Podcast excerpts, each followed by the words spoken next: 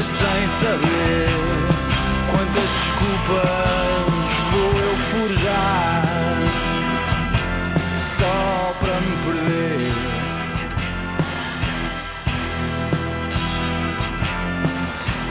Olá e bem-vindos ao Falar Criativo. Eu sou o Rui Branco e este é o podcast sobre criatividade e as pessoas transformam as ideias em algo de valor.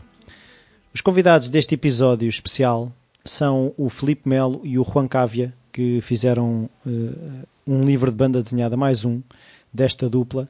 Neste caso, Os Vampiros, um livro que eu gostei muito, uh, já li duas vezes e vou ler mais vezes porque são camadas sobre camadas que, que se vão lendo uh, dessa forma. A entrevista foi feita já há algum tempo, foi por alturas do lançamento da primeira edição e, ao que sei, será lançada hoje a, segunda edição, uma vez que o livro correu muito bem e foi necessário fazer uma segunda edição. O livro vale bem a pena. Uh, vão uh, gostar muito desta conversa, onde eles falam muito deste livro. A conversa foi sobre este livro e, e, e dá para perceber bem porque é que o livro é tão bom. Até já.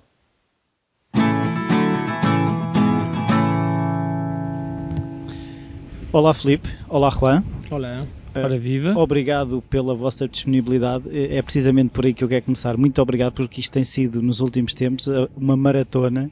Vocês têm andado a assinar livros pelo país quase, não digo o país todo, mas, Mas, mas não têm ficado por aí. Lisboa.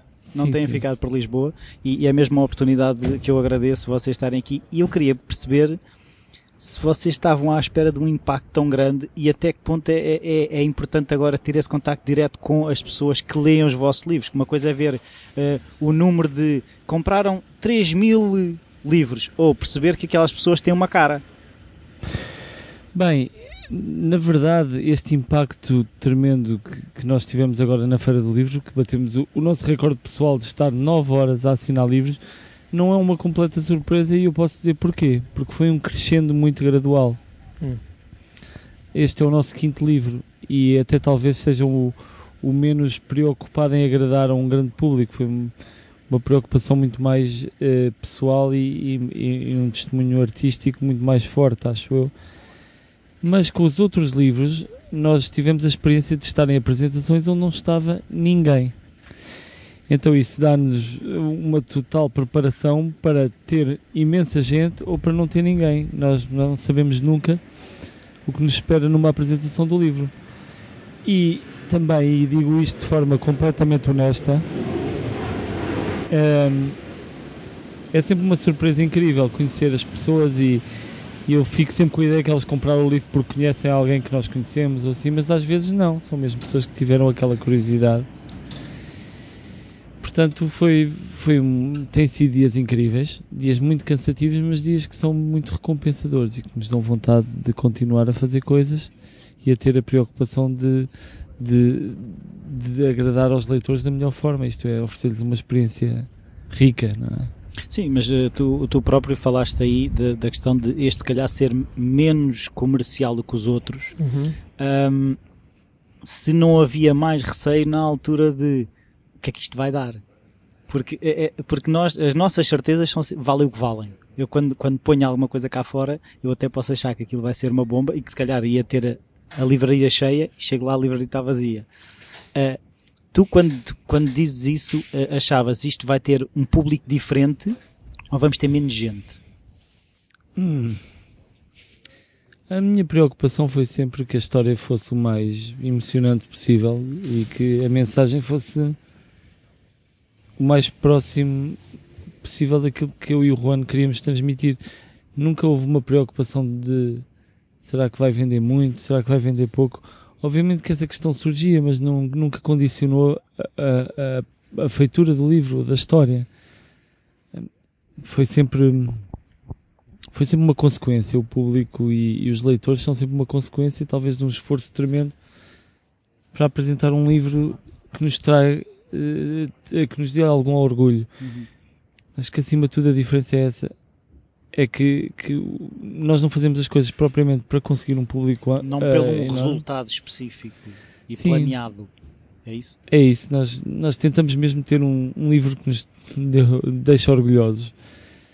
Ah, E este aqui eh, por agora deixa-nos bastante orgulhosos. Se calhar daqui a uns anos não, mas no momento em que o lançamos, sim. Sim. Eh, eu agora também queria eh, perceber quem é que teve a ideia e de que forma é que começaram os dois a trabalhar na ideia. Juan. Bueno, la idea en realidad eh, surgió originalmente de un argumento que ya estaba escrito por Philip. O sea que la idea original de la historia es de él, de un argumento escrito originalmente para cine, allá por el 2008, más o menos. Yo recuerdo haber leído un, primer draft del, del argumento durante el proceso de Pizza Boy 2. Durante el durante la, la- la concretización de esa banda diseñada, eh, Philip me acerca el argumento. En aquel momento mm, era una narrativa mucho más clásica, mucho más tradicional, eh, con una buena sucesión de actos eh, y un buen clima. Y cuando nos encontramos frente al vacío existencial de la ausencia de proyectos post Pizza Boy 3 y el cierre de la trilogía, que mm, si bien no es que haya sido un suceso absolutamente extraordinario, pero sí lo fue tal vez para nuestras vidas en cierta forma y para algunas personas que nos hicieron esa manifestación, como bueno, ustedes están dando un cierre a algo. Y fue interesante dar ese cierre, pero también a los pocos días trajo, pocos días, hablemos de dos meses, tres meses, trajo una sensación de vacío muy fuerte. Y frente a la posibilidad de empezar a pensar un proyecto nuevo y a ver qué hacíamos y todo lo que eso implica, yo le dije a Philip por qué no retomábamos ese, ese argumento. Lo recordaba yo bastante bien, más no así Philip, quien, bueno, como todo, a veces cuando uno hace una obra propia no, no, no es fácil verla con buenos ojos, ¿no? Sobre todo si está inconclusa. Entonces eh, hubo un compromiso de trabajarlo bastante eh, para poder hacerlo. Fue bueno, hagámoslo, pero trabajémoslo porque así tal cual no, no quiero que salga. Y, mm, y entonces el proceso fue bastante como tomar un... Fue como una readaptación de algo que tenía muy buen ritmo y muy buena mm, superposición, como digamos, como su- sucesión de hechos eh, que son bastante similares a los que están en la banda diseñada hoy en día. Lo que cambió tal vez más es la profundidad y algunas cuestiones menos digeridas. Tal vez antes era más directo, más como esto es así. Más así, una descripción de la guerra por sí solo. Sí, más allá de. Sí, aparte de eso, el hecho en sí, que digamos, la guerra no deja de funcionar como un contexto Sí. para esta historia. Pero no es la historia principal. No, exactamente. Y esa historia principal tal vez era como en algunas historias, eh, cuando digo más digerido, más, más directo, más eh, lineal, con ma- menos espacio para el lector. Como muchas historias que son así, y no está mal que así sean, ¿no? Como bueno, esto empieza, sigue y termina, no hay mucho más. Entonces el desafío fue buscar un poco eso. Sim. É, é claro, é, é, agora Mas vou... Podes falar Sí, sí, português. fala, fala portugués. Ele, ele, ele tem de aprender. ele tem de aprender. Quer queira, quer não. Sim, ele já passa cá tanto tempo, não é? Sim. Yo percibo ya, el, como dice Philip, 90%. Ele percebe mais do que gostaria de perceber, na verdade. Ok. Ah, não, aquilo que eu, que, eu, que eu percebo é que sente-se que o livro tem muito trabalho precisamente porque eu, eu, eu já li o livro ah, uma vez e meia Ok?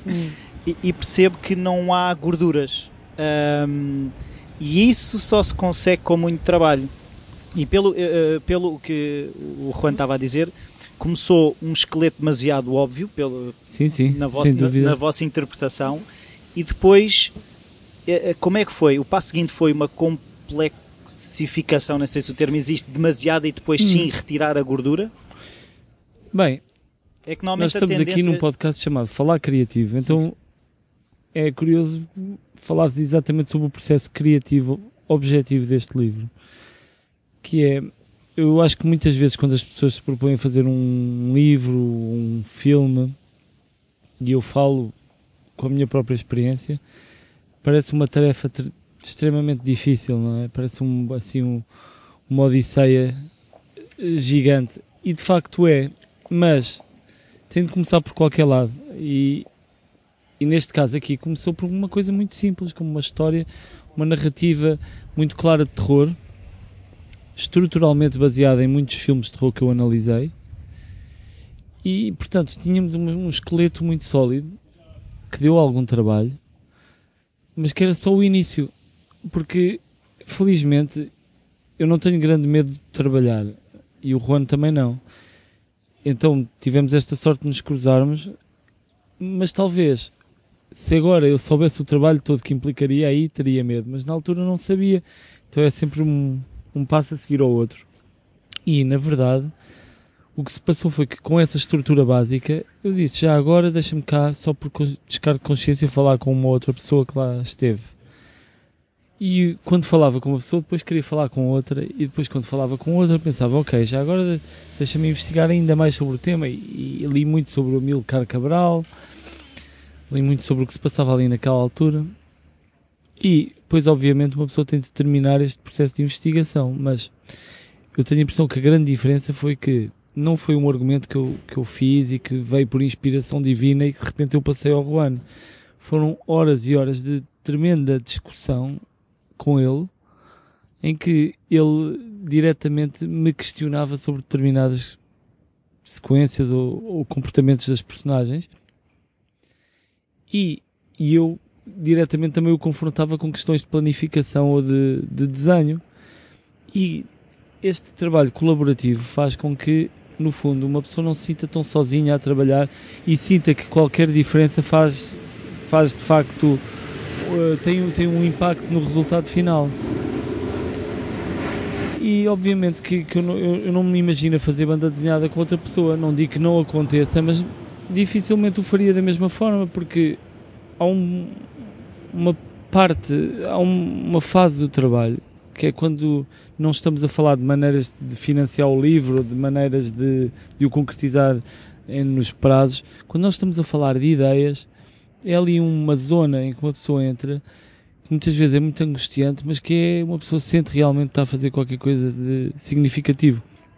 E aquilo que acaba por ser um livro que as pessoas leem e que tem lá na sua prateleira, para nós tornou-se durante uma fase a, a razão de, de, de acordar de manhã e a coisa mais importante da nossa vida.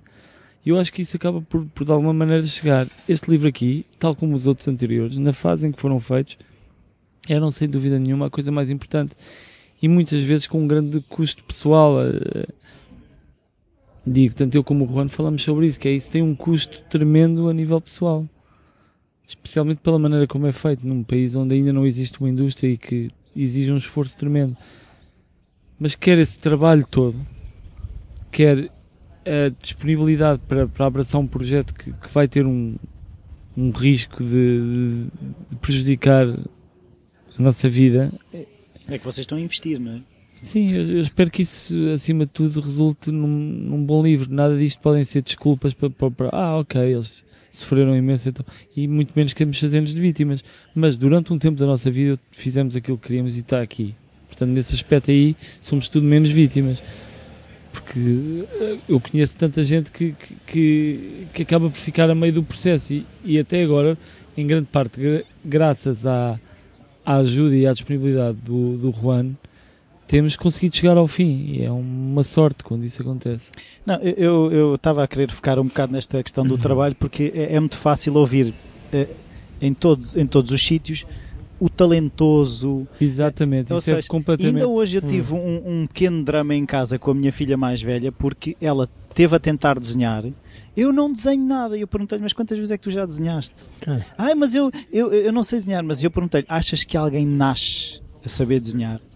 E a, e a, sorte que eu tive foi começar a ir buscar convidados que eu vou falando com ela. Estás a ver este? Este demorou 20 anos até conseguir como é que foi? Que o Juan tem, é tem, uma coisa muito interessante a dizer acerca disso. Eh, a mí me pasaba de, de chico que um, tenía muchas ganas de diseñar, muchas, pero no, no lo conseguía. No era el, el, que dibujaba bien de la clase, que siempre hay uno. Sí. No era yo. ni era el segundo ni el tercero.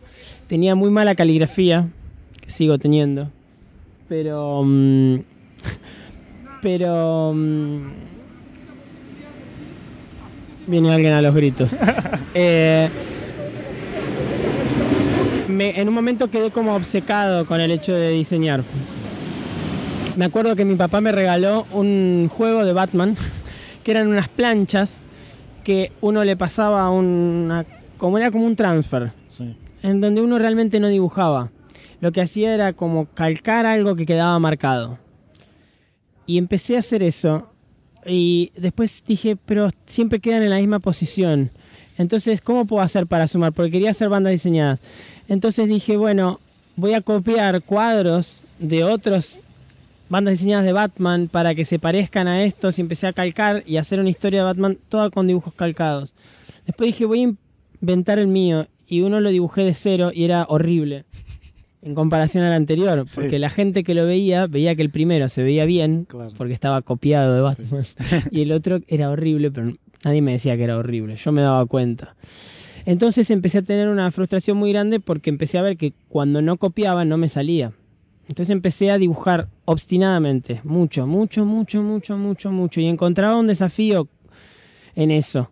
Estoy hablando de 9, 10 años, pero pasaba mucho tiempo con eso. Mis papás son actores y directores de teatro, entonces los ensayos y todo eso yo me quedaba dibujando. Así pasaron muchos años y puedo decir que mejoré mucho.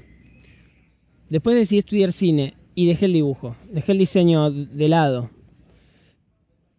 Y creo que cuando más aprendí fue cuando empecé a trabajar con el diseño por momentos. Y tuve que, cuando exponencialmente aprendí más. Yo estudié 10 años de diseño con un profesor.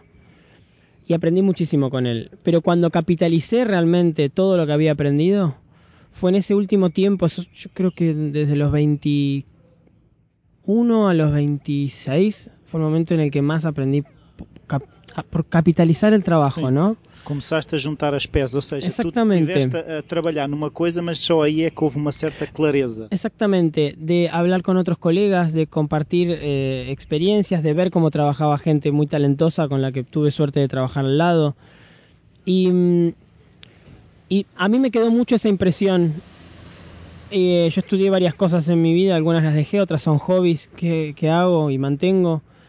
Y lo que me doy cuenta es que gran, por lo menos mi teoría, y que yo se la digo siempre a mis alumnos y a todos los colegas, es que el, el talento radica principalmente en las ganas de hacer algo, en la tenacidad que uno pueda tener para eso. ¿Por qué? Porque si uno se cansa de algo, es porque tantas ganas no tiene. Y si se cansa, es difícil seguir haciendo eso. A ver, a mí me gustaría tocar el violín, más no tanto como lo que necesita el esfuerzo de hacerlo. É os americanos têm este How bad do you want it? Exacto. Exacto. Es que es así. Por ello, por eso ellos, y es una de las cosas, de las pocas cosas que defiendo mucho de los americanos, es que ellos son muy inteligentes para seleccionar personal, porque lo que seleccionan es a la gente que es buena para algo naturalmente. Lo cual no es descalificativo, todo lo contrario, porque lo que hacen es elegir, porque aparte va a ser la persona que va a rendir mejor en eso. Sí. Por eso es importante encontrar lo que a uno le gusta también. Por es que no importa que sea tarde, porque por más tarde que sea, es lo que uno va a poner empeño. Lo que uno va a decir, yo ahí no tengo problema en pasarme horas y horas y horas. Porque cansaço todos atingimos. E, e, que e a diferença de continuar ou não é esse gosto que temos ou não do que estamos a fazer. Exactamente. É, é fácil.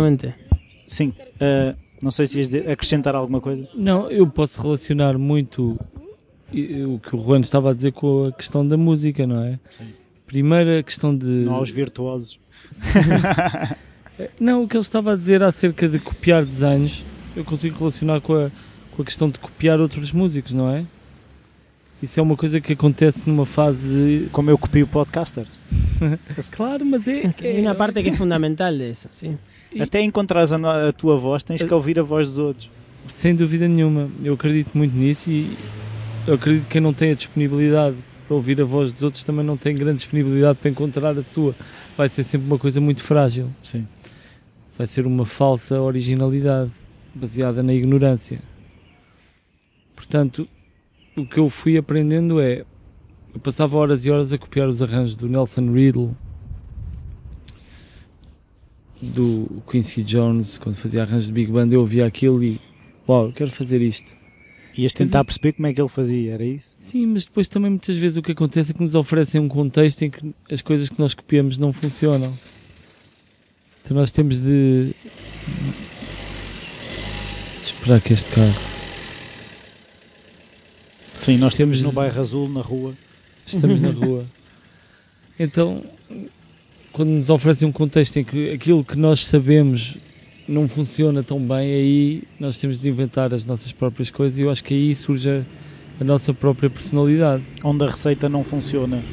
Sim, e neste livro foi também um bocadinho isso que se passou, que é quando nós a parte que me interessou neste livro foi exatamente essa essa tentativa de, de, de contar um tipo de história que nós não estávamos habituados e que não sabíamos se funcionava ou não. Sim.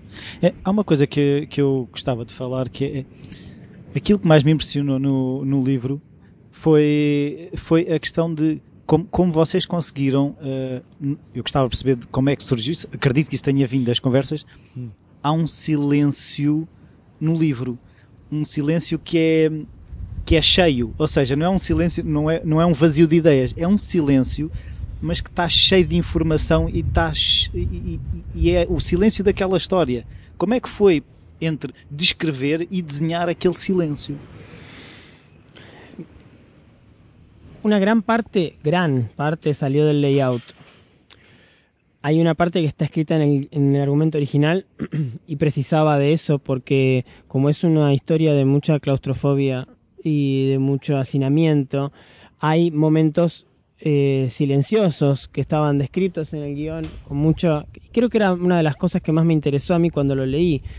Cuestiones eh, de seguir a un personaje y ver qué, qué sucedía y no tener más que la, la, la, mm, visualización del espectador de esa escena. Eh, traducir eso y sumarle más, porque el libro fue, fue ganando más de eso, fue un proceso que en el layout se... mm, A ver, el layout, para quien no entienda, es cuando nosotros nos juntamos, o no, o se hace por separado, pero en este caso fue en persona, a hacer el planeamiento completo del libro, pasarlo espécie de um cuadro por storyboard. cuadro. do que Exactamente, es como una especie de storyboard eh, próximo a lo que va a ser el, el libro finalizado. Para no gastar energía en vano y saber exactamente la cantidad de páginas. Entonces, em, lo que sucedió en ese momento es que veíamos que había escenas que requerían más tiempo para generar el clima necesario.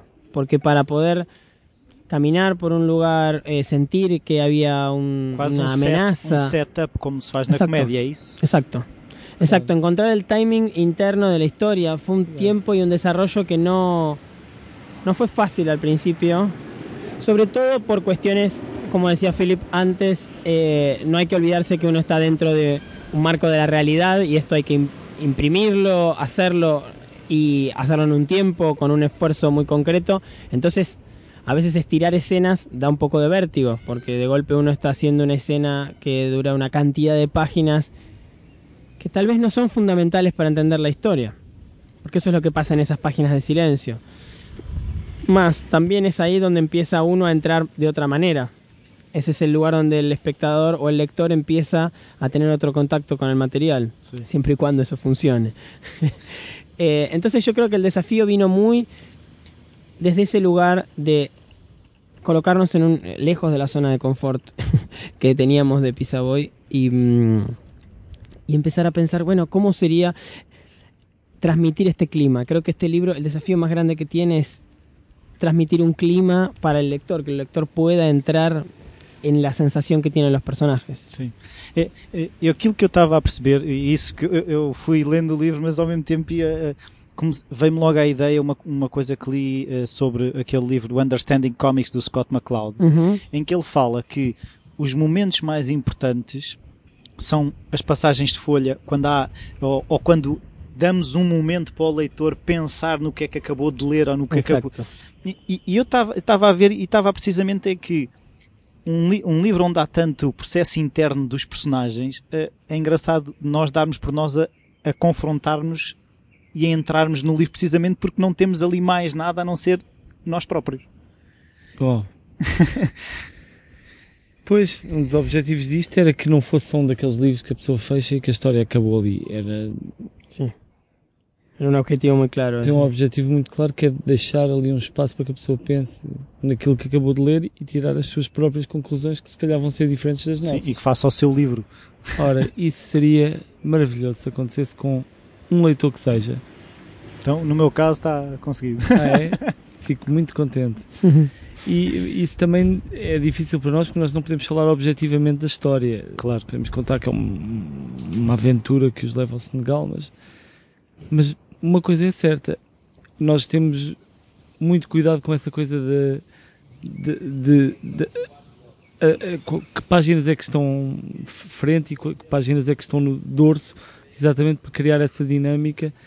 Eh, e nem toda a gente que nós conhecemos na banda desenhada faz um layout completo do que é o, o livro. E para nós isso faz uma diferença tremenda porque na altura em que o Juan es- está a desenhar, nós já sabemos como é que vai ser o livro de uma ponta à outra. Portanto, torna-se uma coisa muito mais. Isto não é. Acho que não estou a dizer nenhuma barbaridade, é uma coisa quase mais mecânica. Sí, sí, es, es mucho más mecánico. O sea, Quando está resolvido, é isso. exacto, el proceso creativo pasa por otro lugar, pero es mucho más, a mí por lo menos, me descansa mucho más el Sí, cerebro o- saber que ya está O planificado. Hitchcock dizia que a rodagem era a parte mais chata de fazer um filme, que é Sim. incrível. Es que sí, porque si ya está pensado es distinto. Yo creo que la, la gran diferencia con muchos, muchos, muchos autores que yo conozco y que no conozco en persona, pero también sé, porque el layout completo del libro es algo que en algún momento se hace, eh, mal que mal, es difícil llegar a una concretización sin haber hecho un layout. Lo que sí no es tan común es que el layout se haga con el argumentista y se revise con el argumentista. Es más común que haya una fase y sea un- el layout sea un trabajo más propio del, del- diseñador, solo para tener un orden y ganar tiempo, y si llegado el caso tiene un problema, alguien pueda completar una página porque ya está diseñada. Ahora, que el layout se use como recurso de adaptación y revisión, y a raíz del layout se agreguen páginas, se quiten páginas, se modifiquen diálogos, se agreguen descripciones, yo creo que eso es, eso es una cosa que nosotros hemos ido descubriendo con los años de trabajo y que mm, si bien es una cosa muy cansativa, muy, eh, es algo que da una, un plus, una plusvalía al, al, al trabajo eh, yo creo que es imposible sin pasar por esa instancia. Sim, mas é- Impossível. é- aquilo que eu tenho falado é que normalmente é mais desconfortável o processo criativo em que estamos à procura do que é que queremos do que Sim, depois a claro. parte mecânica, como tu estavas a Claro. dizer.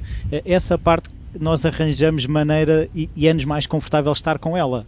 É-nos mais desconfortável estar no sítio onde não sabemos e que não está resolvido. Pois é, é, é é um trabalho. Esse é o trabalho mais quase físico, não é? É, Eu acho que a parte mais dolorosa é aquela parte em que uma pessoa tem dúvidas em relação ao que vai ser a história e o que vai ser a narrativa, o que vai ser o aspecto das personagens, essa parte toda é a parte mais, mais cansativa. A outra é, é- tem, tem de existir, mas eu, eu acho que se passa por ela mais facilmente. Não é? Sim. Eh, Uma coisa que eu também queria perceber é, eh, por exemplo, no caso do, do Juan, eh, isto é uma história que supostamente é mais portuguesa do que argentina. Sin duda. Uh, como, é, que- como é que foi uh, tu, uh, no fundo, aportuguesar-te para entenderes aquela história? Ou para, no fundo, porque uh, ao entrarmos na cabeça dos personagens, os personagens têm uma cultura. Sí. Uh, de que forma é que tu tentaste? Yo en cine, mi principal trabajo es en cine, trabajo como director de arte.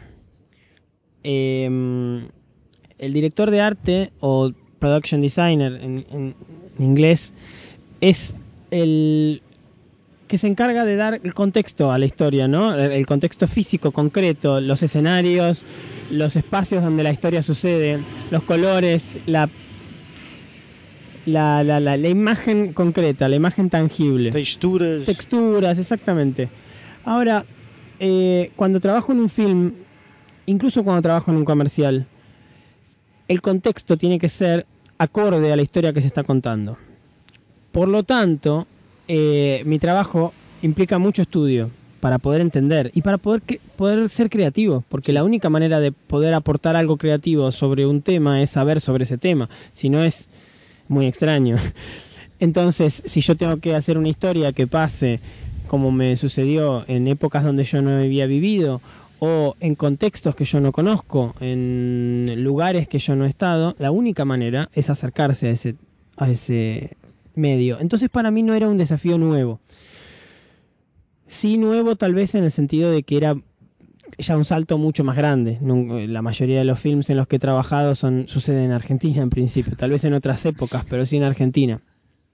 Entonces, bueno, sucedía en otro contexto histórico y a la vez con una responsabilidad grande porque es un tema delicado, no es un tema menor. Entonces, em, la verdad es que trabajamos mucho con Philip. Philip se encargó de hacer muchas entrevistas. No sé si tantas, pero sí. él dice siempre que no fueron tantas, pero fueron mucho tiempo con esas pocas personas. Pero esas pocas personas son casi 10 y es mucho.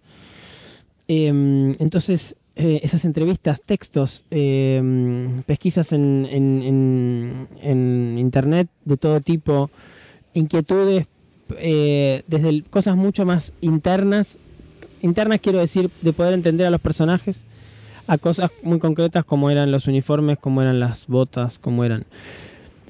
Y aún teniendo trabajo prácticamente terminado, seguían apareciendo obviamente modificaciones y de hecho hubo modificaciones grandes que sufrió el libro a último momento por bueno, por consultas que aparecían, por cambios y la verdad es que había una una intención principalmente de Philip eh, y también mía eh, de no tener ningún tipo de errores, por lo menos de los que sabíamos que podían evitarse. Y si en algún momento hubo diferencias entre nosotros, que las hubo, más tenía que ver con ya una discusión sub- subjetiva del nivel de percepción, que es lo mismo que sucede en cine cuando uno dice está en el fondo, está fuera de foco. Es una discusión subjetiva, siempre, porque realmente, al- incluso estando fuera de foco, a veces se percibe y a veces no y nunca hay una nunca hay una respuesta certera. Es como entonces llegábamos a una constantemente a como mm, ponernos de acuerdo bueno vamos a mudar esto a dejar esto a priorizar esto para poder llegar en fecha o lo otro pero el desafío fue estudiarlo lo más posible por todos los lugares posibles desde las personas hasta los textos hasta películas hasta filmaciones. No es un tema del que haya tanta información tampoco entonces no fue fácil Sim, eu agora queria perguntar ao Filipe, uma vez foste tu o entrevistador deste. eh, eh, O Juan falou na questão de ser um tema delicado Uhum. e, e- e eu acho que, eh, daquilo que eu me dá a perceber, porque eu também não conheço muito, o que eu acho é que houve algum receio de ir mexer nisto, quando eu acho que para de uma vez por todas, até as pessoas que lá estiveram terem a, a paz de lá ter estado, havia que falarmos neste assunto. Achas que o livro também poderá ajudar?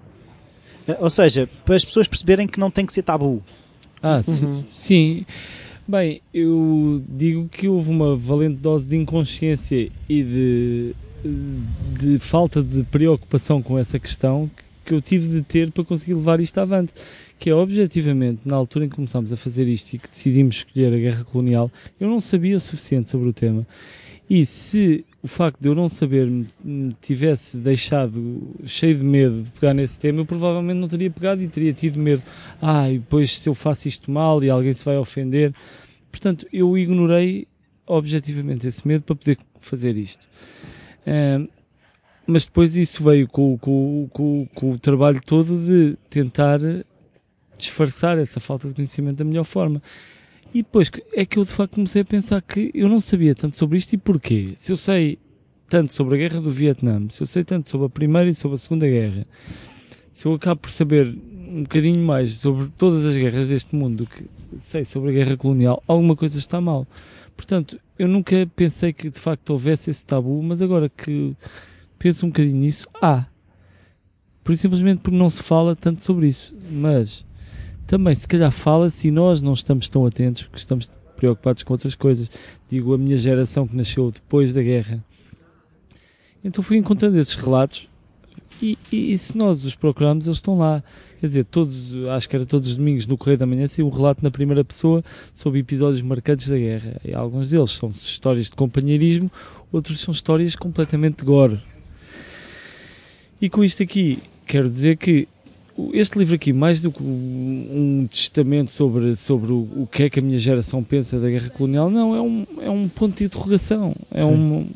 É um Vamos fazer perguntas se quisermos. Exato, é, um- é- é uma forma de pegar num tema que de facto é, é- é- é estrangeiro para mim e tentar contar uma história de ficção.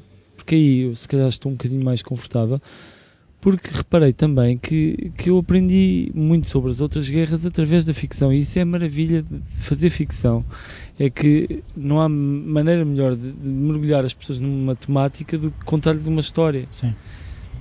Então foi essa a minha tentativa e a do Juan também, que, que, que nasceu ali depois da Guerra das Malvinas. Então nenhum de nós viveu um conflito armado no nosso período de vida, felizmente, mas é só perguntar o que é que raia que se passou ali.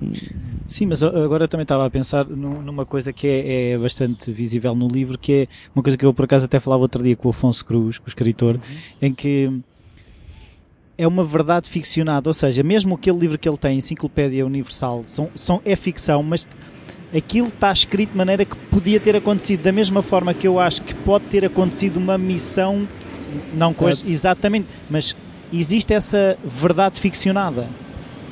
Sim, sem dúvida nenhuma. Isto é uma história que, para todos os efeitos, eh, não é propriamente uma história que se poderia ter passado exatamente como se passa, por uma série de razões que eu, que eu não posso contar, porque claro, quero que as pessoas é assim. leiam o livro, mas, mas é uma história que, que se poderia objetivamente ter passado, é uma missão que podia ter acontecido e, e, e todos os receios que eu tinha que a geografia estivesse errada, todas essas coisas eu vou confirmando e está tudo ok até agora, pelo menos é.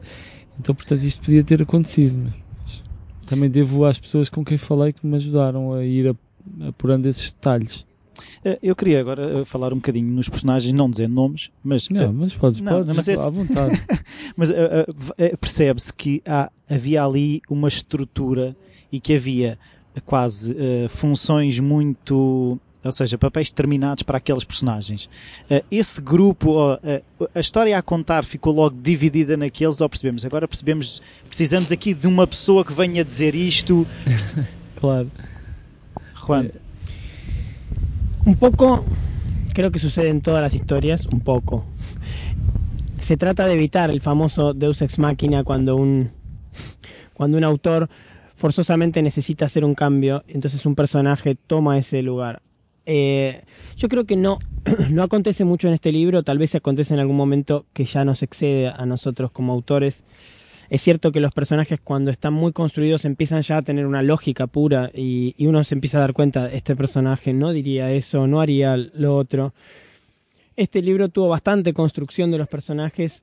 Em, lamentablemente tuvo, pero bueno, es así el proceso creativo, la construcción de los personajes siguió mucho durante el proceso concreto del libro por lo cual había algunas mudas, porque era como esto no, había que trocar cosas porque no, no era no estaba tal vez bien construido desde el principio y es una responsabilidad de ambos, no es una responsabilidad solo del argumento eso, não? Claro, algo... havia um personagem que ob objetivamente seria o mais mau de todos, não é? Uhum. E eu lembro-me de até à última, estamos a falar de dois dias antes de entregar o livro para a gráfica, eu estar ao telefone com o Juan para acrescentarmos duas páginas porque uh, uh, queríamos um diálogo que de alguma forma lhe dava uma dimensão que aqui ninguém é profundamente mau, nem ninguém é um herói. Pois era isso que eu ia dizer, é que eu, uhum. eu não consigo isso... tomar partido. No, no não. livro não se consegue tomar partido. É horrível, porque nós Era um pouco o nosso, nosso desafio Sim. também. Não? E foi até à última a trabalhar nisso. O que o Juan estava a dizer que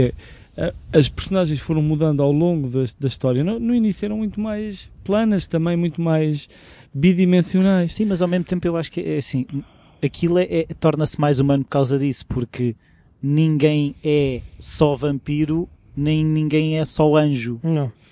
Exatamente. claro. Sim. Eu, eu, lembro de uma regra do, do, do guionista dos Sopranos, dizia que há algumas coisas que pura e simplesmente matam qualquer empatia que uma pessoa possa ter por uma personagem. Uma delas é matar um animal ou matar uma criança. Uhum. Nós aqui, obviamente, que uma pessoa que mata uma criança nunca pode ter a simpatia do leitor. Mas o que nós nos oferecemos é explicar o que é que leva uma pessoa Sim. a fazer um, um ato de tremenda crueldade e arranjar uma forma de se justificar moralmente. Sí, sí. siempre, siempre tuvimos, salvando enormemente las distancias, el paradigma de, de, de Miyazaki, el, el, director de animación japonesa, que eh, maravillosamente consigue eso en todos sus films, que no existen los antagonistas eh, malvados, hay antagonistas a la acción, pero siempre se encarga de justificarlos, siempre se encarga de mostrar el lado humano que existe en, la Tierra, eh, es así, o sea, tenemos que aceptar que aún la persona más mala que conocemos fue un niño y sufre y tuvo problemas, y es así. Y entonces, eh, en un desafío de una de una historia que se centra en la guerra, donde hay claramente dos puntos de vista y desde el punto de vista que uno se pare, siempre va a haber un malo y un bueno, y siempre va a ser para un lado o para el otro. Nuestro desafío fue em, exactamente ese, generar incluso las, las contradicciones internas de un solo bando y dentro de esas contradicciones poder justificar ambos lados, poder justificar a los, a los que uno toma como malos, poder justificar mal a los que uno toma como buenos, etcétera. E uma coisa, eh, Sim, peço desculpa de estar a estender-me tanto nesta resposta, mas eh, quando nós temos um personagem que é profundamente mau e que uma pessoa se pergunta porque é que será que ele é tão mau e não encontra uma resposta, nós aí entramos no domínio que era aquele que nós queríamos fugir a sete pés, que é o domínio da série B. Ujú. que nós adoramos utilizar no, no Pizza Boy porque é um tributo a isso, não é? E mesmo assim temos esse cuidado, pelo menos no volume 3, que Sí, volumen aquele também era um mau, que era um mau, um tipo chamado Doutor Aranha, que é um cientista louco, quer dizer, não precisas justificar nada, mas mesmo assim nós temos essa preocupação. Mas eu acho que é um mau princípio partir que- do, de contar uma história com personagens que são personagens e que não são possíveis pessoas, não é? Sim. E para um tipo ser profundamente mau, ele não, não está a pensar, ah, vou fazer maldade. Isso é absurdo, não é? Só tem de encontrar a razão pela qual ele se tornou assim.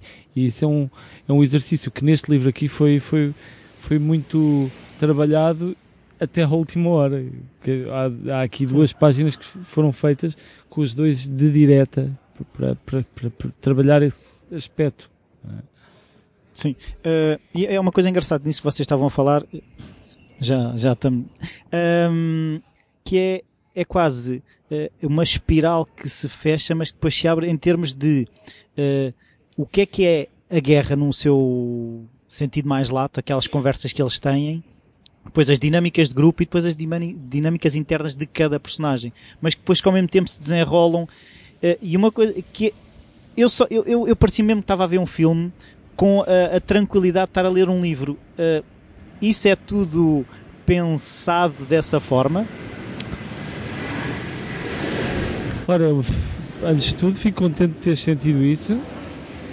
E o que, talvez o que eu possa dizer é. É que vai, vai sempre dar um bocadinho aquilo que nós já dissemos, que é. Para todos os efeitos, muitas vezes uma ideia muito estúpida dá origem a algo que se calhar é menos estúpido e que merece a nossa convicção. Estávamos a pensar nisso ontem, porque grandes histórias muitas vezes partem de uma premissa muito pequena e muito, se calhar, depois de vermos o resultado final e, e, e de sabermos qual era a premissa, pensamos como é que uma coisa surgiu daí.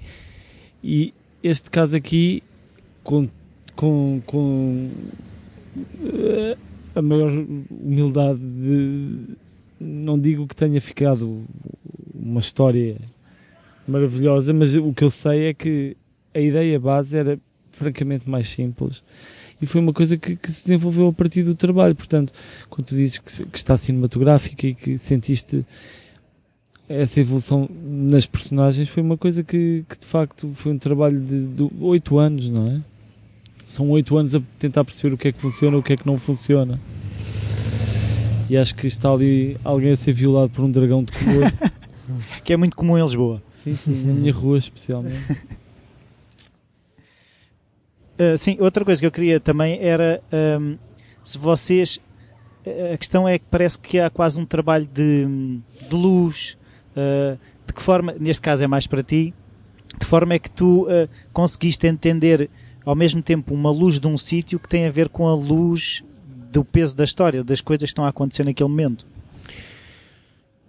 Fu- Fue un doble desafío porque era el primer libro que yo daba color en un contexto de mucha apuesta porque el libro es bueno tiene una extensión de 230 y algo de páginas que es un número eh, muy, muy extenso para un, un grupo de personas que no trabaja específicamente de eso, ¿no? que es su segundo trabajo, por llamarlo de alguna manera.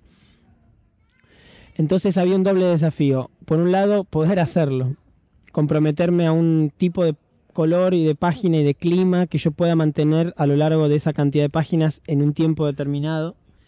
Y por otro lado, el estético, de poder hacer algo que, que a mí me, me guste, que a Felipe le guste y que sirva para la historia.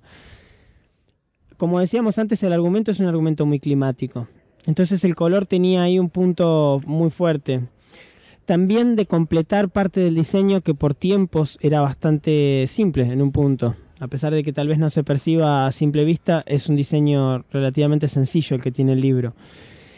Eh, la verdad que fue un proceso similar al de todos los que venimos describiendo. Al principio eh, con un resultado muy malo, un resultado muy básico, un resultado tal vez muy eh, complejo además después por tratar de mejorarlo y llegar a algo que era imposible mantener. Y después esta conjunción de las limitaciones empezaron a ser una ayuda, como pasa muchas Sí, veces, sí. ¿no? O sea, las limitaciones ayudan a que uno pueda tener un orden. Entonces, decir, bueno, yo tengo que poder pintar una o dos páginas por día, o sea que tiene que ser un formato relativamente simple.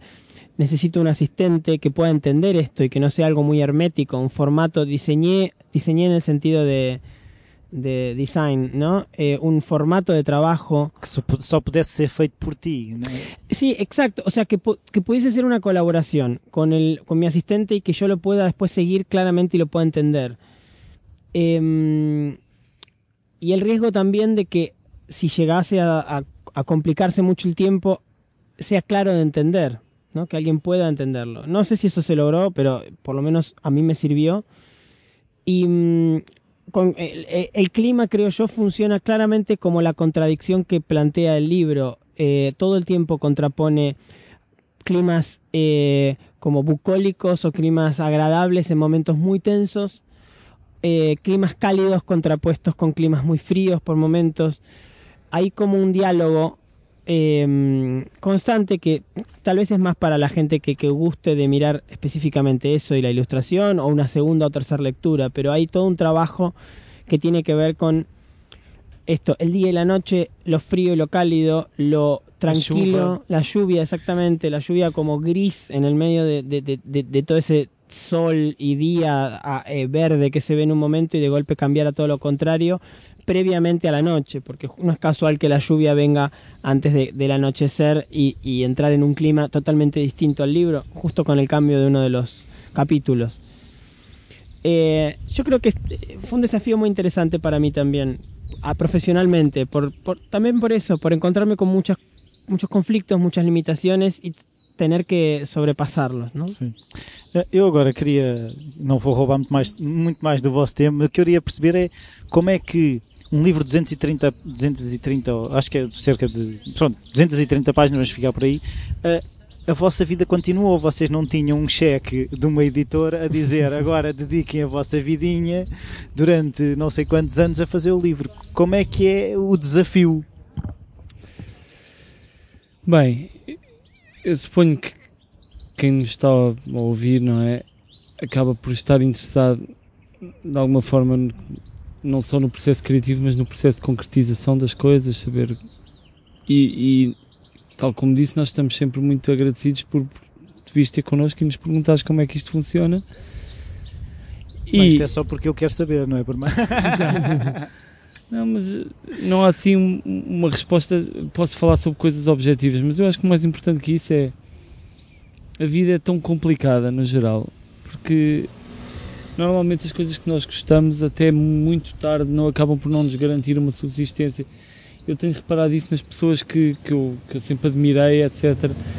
Que eu sempre pensei que, ok, estas pessoas acordam, fazem o que querem eh, todo o dia, e depois vão deitar. e aquilo todo o dia é uma recompensa criativa e eu percebi porque E a felizmente vida só é fácil. exato uma pessoa tem um bocadinho essa noção quando vemos os trabalhos de pessoas que admiramos e eu felizmente por estar rodeado de muita gente por quem tenho admiração isso é uma sorte que eu tenho e que também se foi construindo não é acabo por colaborar com muita gente que eu admiro profundamente e percebo que toda a gente passa por esses problemas. Algumas pessoas mais do que outras, também suponho que a questão de ir continuando a tentar tem, tem, tem, tem sido o que marca a diferença, um bocado quando estava a dizer a vontade de, de de facto ter uma vida mais próxima daquilo que nós imaginamos para nós e de perceber que se calhar se não o estamos a fazer é uma coisa que pode mudar. É, é uma aprendizagem que, que, eu tenho sempre medo de ficar um velho amargo e pensar, ok, eu desisti a uma dada altura, esse é o meu pior medo mesmo.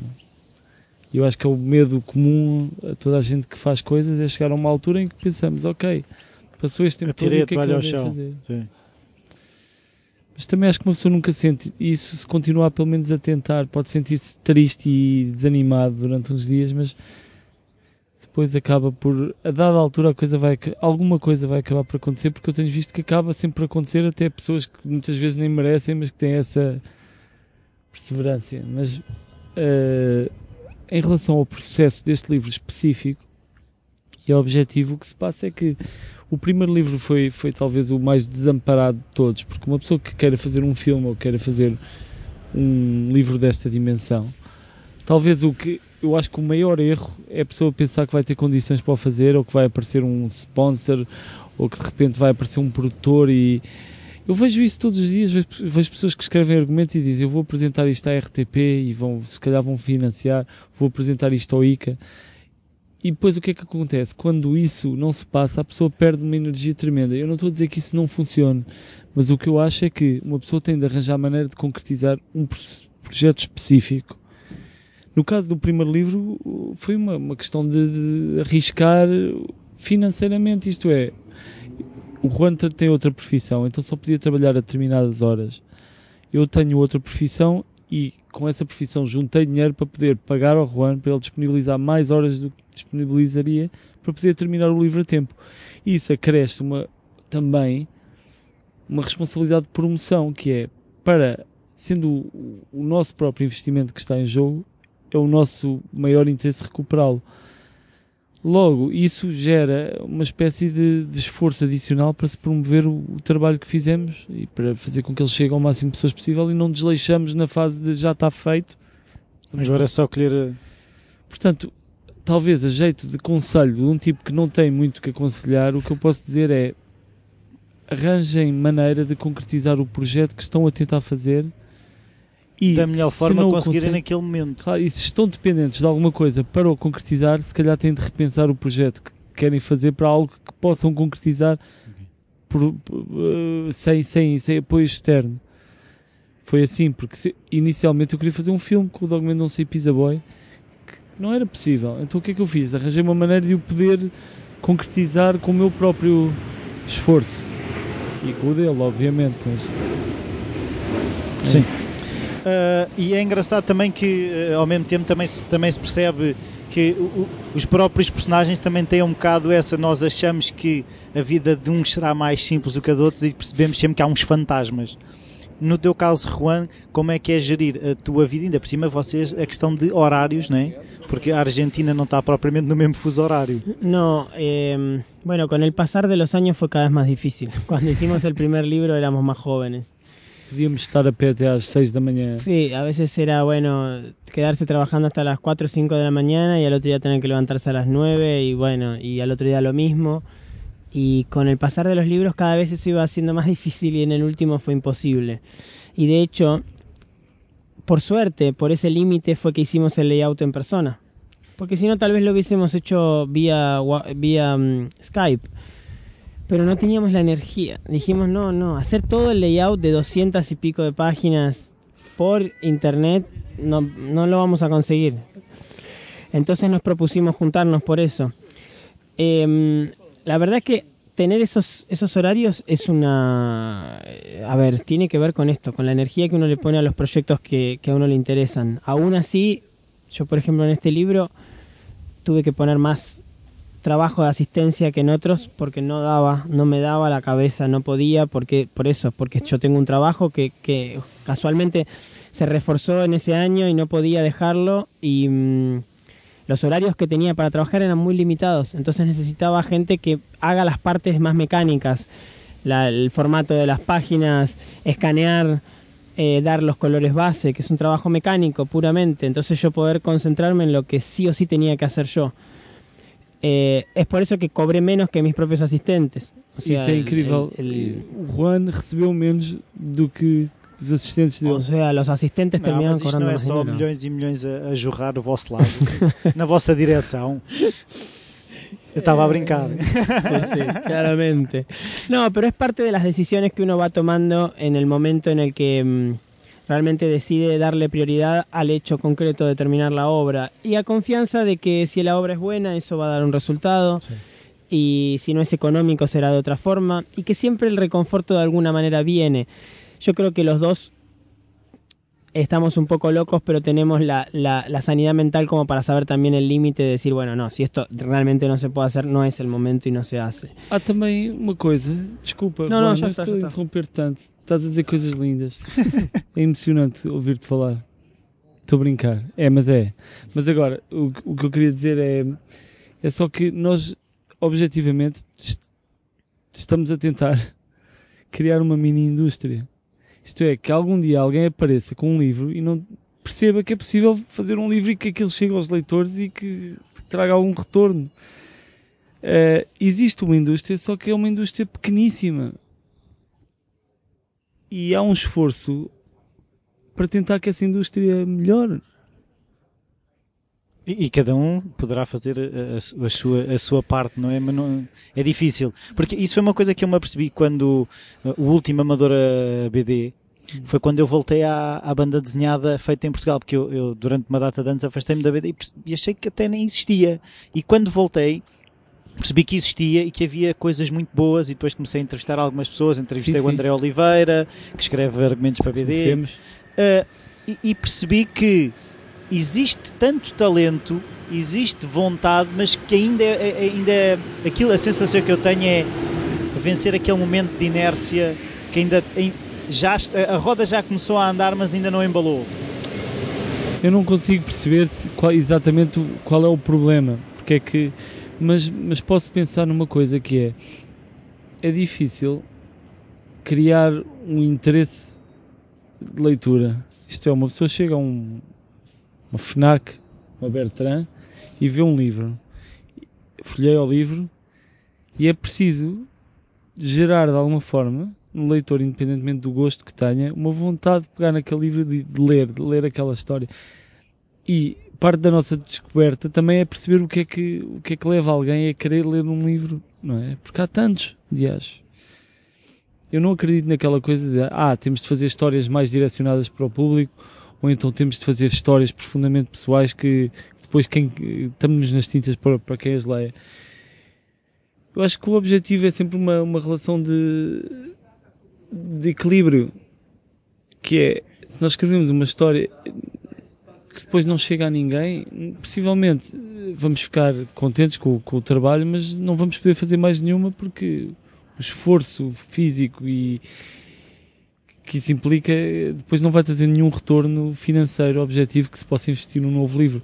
Portanto, quando eu falo na tentativa de criar uma indústria, é nós gostaríamos de eventualmente ser autossuficientes, isto é, o que o próprio livro permita Permita a- a fazer outros feitura de livros. outro livro. Exato.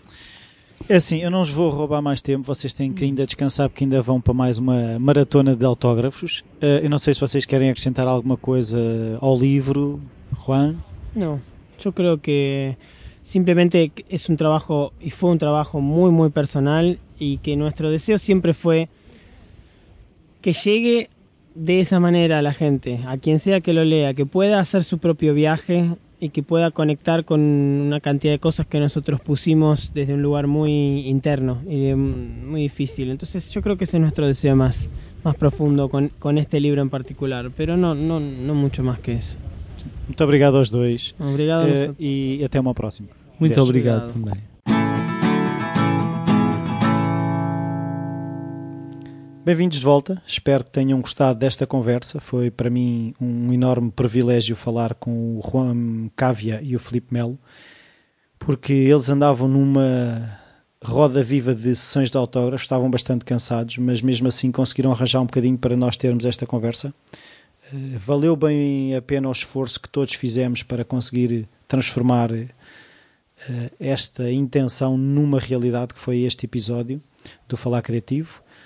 Eh, o Falar Criativo vai entrar de férias, só voltará em setembro, mas de certeza que há algum episódio que não ouviram para trás. Este é o episódio 126, mais os episódios do Falar Mais Criativo. Têm com certeza muita coisa para ouvir durante as férias. Uh, o podcast voltará, mas se calhar noutros moldes, porque a maneira como, ele, como eu estava a fazer estava a ser muito complicado para mim uh, conseguir fazê-lo e preciso agora de uma pausa para reformular as coisas e repensar o projeto. Uma forma que têm de ajudar o podcast é fazendo as avaliações e as críticas no iTunes, uh, partilhando os episódios e hum, em setembro voltarei, tenham umas boas férias e qualquer coisa podem sempre enviar um e-mail para rui.falacreativo.com. Até setembro.